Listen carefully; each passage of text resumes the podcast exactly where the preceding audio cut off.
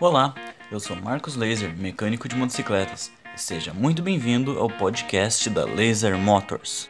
Pandemia, isolamento social e a nossa moto parada na garagem.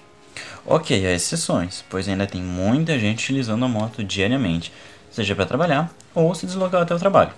Mas se você é uma das pessoas que está em casa e a sua moto está parada, sabe quais os cuidados que devemos ter com a nossa paixão de duas rodas nesse período? Primeiramente, que toda motocicleta é feita para rodar e não para ficar imóvel na garagem. Isso faz um mal tremendo para ela. Começando com a preocupação básica da maioria das pessoas: ficar sem carga na bateria. Então, desconectar um dos terminais, colocar um pedaço de borracha ou madeira no descanso lateral para isolar eletricamente a moto, retirar a bateria. Na verdade, nenhuma dessas medidas vai impedi-la de se descarregar, pois ela já perde carga naturalmente, mesmo antes de ser comprada e instalada na moto. Mas então, o que fazer se ela perde carga mesmo desconectada? A resposta é bem simples: rode com sua moto. Isso mesmo, uma voltinha de 5 minutos já vai dar uma carga na bateria e fazer com que a vida útil dela seja prolongada. Evite só ligar a moto e deixar ela na garagem funcionando. A liberação de gás carbônico em ambientes fechados é extremamente nociva à saúde. Além do mais, Alguns modelos de motocicletas só começam a carregar a bateria a partir de 3 mil giros, e manter ela acelerada em um local fechado é mais perigoso do que sair dar uma volta rápida na rua, lembrando sempre de manter as medidas preventivas necessárias.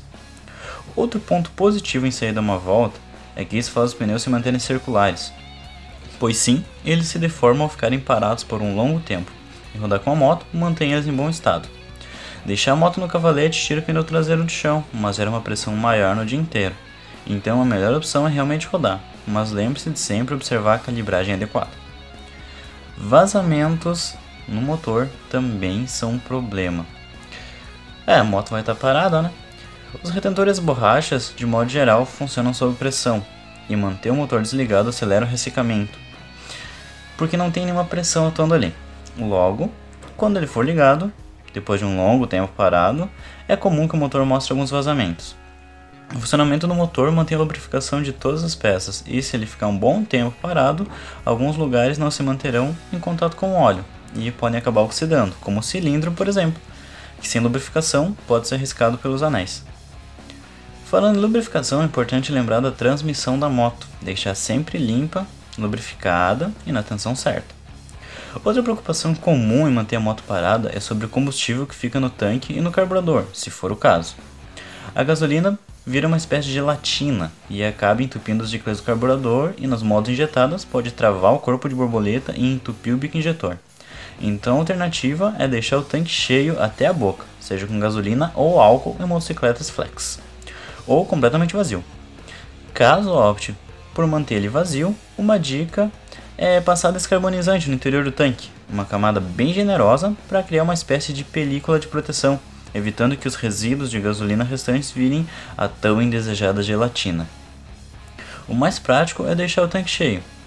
Para poder dar uma volta uma vez por semana, isso já basta. Isso vai carregar a bateria, vai manter os pneus sem deformar, deixar tudo lubrificado funcionando e ainda a gente sai da monotonia do dia a dia de ficar trancado em casa. Ah, não esqueça de lavar a moto cada vez que chegar em casa. Isso ajuda na prevenção do contato com o vírus e ainda mantém ela em bom estado de conservação.